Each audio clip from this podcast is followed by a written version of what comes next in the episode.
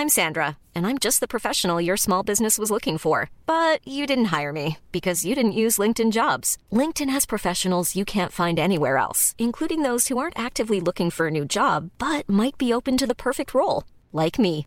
In a given month, over 70% of LinkedIn users don't visit other leading job sites. So if you're not looking on LinkedIn, you'll miss out on great candidates like Sandra. Start hiring professionals like a professional. Post your free job on linkedin.com/people today.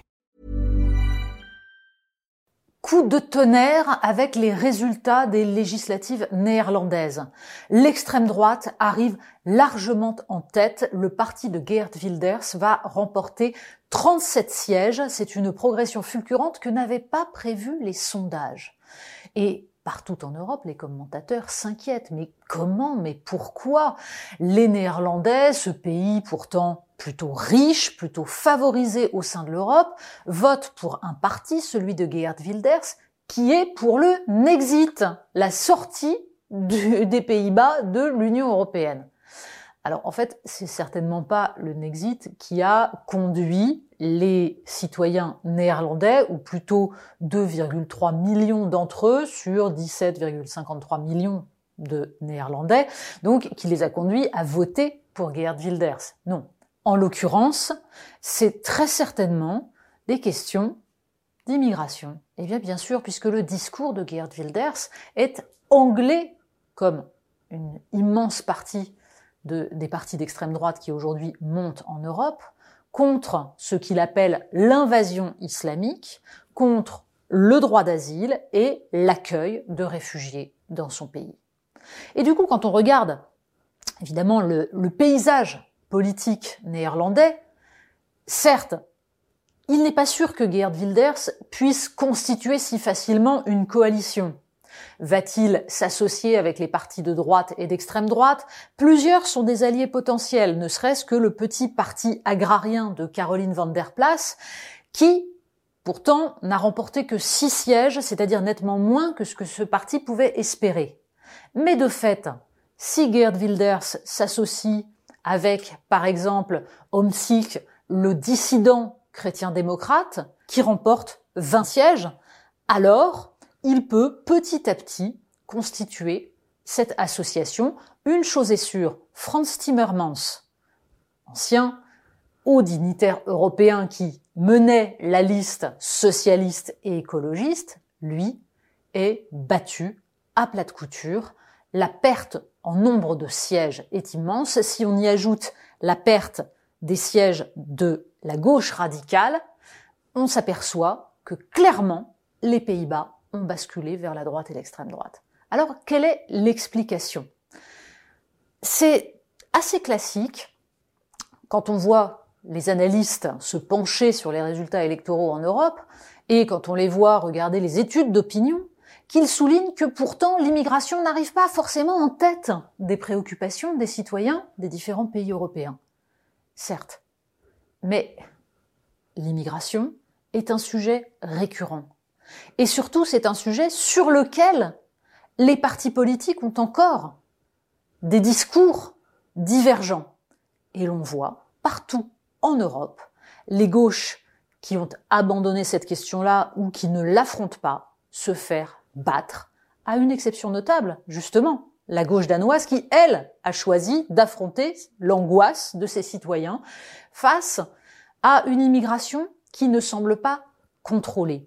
D'ailleurs, le slogan de Geert Wilders, c'est reprendre le contrôle. Exactement comme pour le Brexit. Il y a de la part des citoyens néerlandais comme de la part de beaucoup de citoyens européens cette impression que ce ne sont plus eux qui mènent le jeu. Chose très intéressante, par exemple, de de la part de nos confrères du Monde, qui soulignent que parmi les sujets qu'a porté Geert Wilders, il y a la question démocratique. 55% de ses électeurs considèrent que la démocratie néerlandaise va mal. Et c'est vrai de beaucoup d'autres citoyens néerlandais.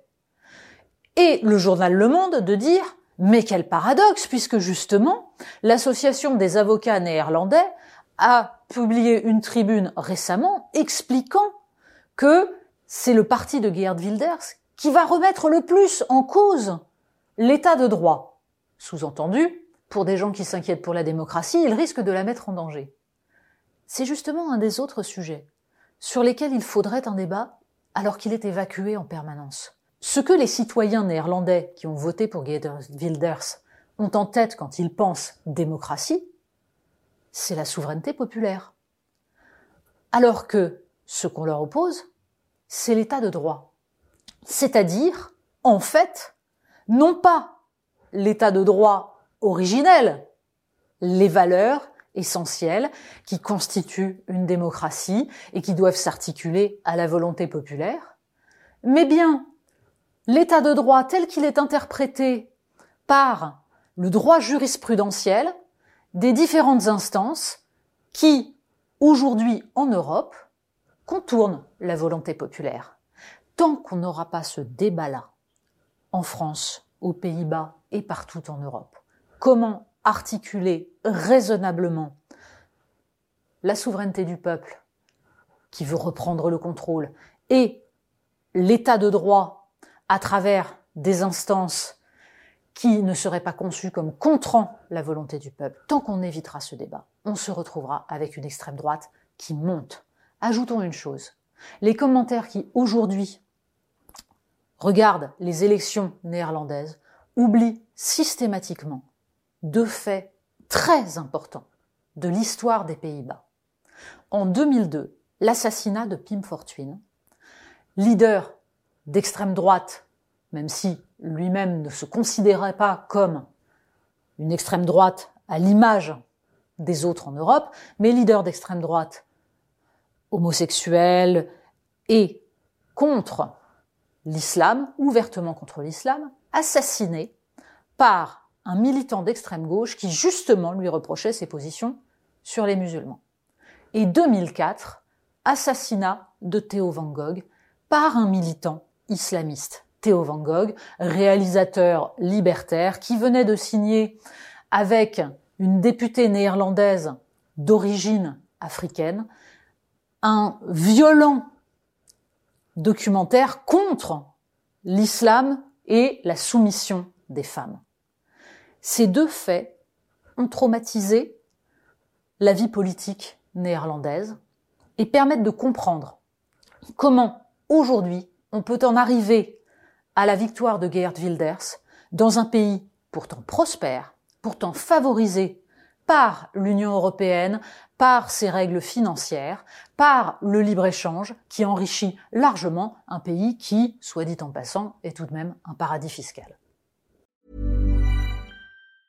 Hey, folks, I'm Mark Marin from the WTF Podcast, and this episode is brought to you by Kleenex Ultra Soft Tissues, your ally to help tackle your allergy symptoms this season. I love the change of seasons, but nobody loves pollen and all those other things floating in the air that make you sneeze during this nice weather. Kleenex Ultra Soft Tissues are hypoallergenic and allergist approved, so fight back against watery eyes and runny noses without worrying about irritating your skin. For this allergy season, grab Kleenex and face allergies head on.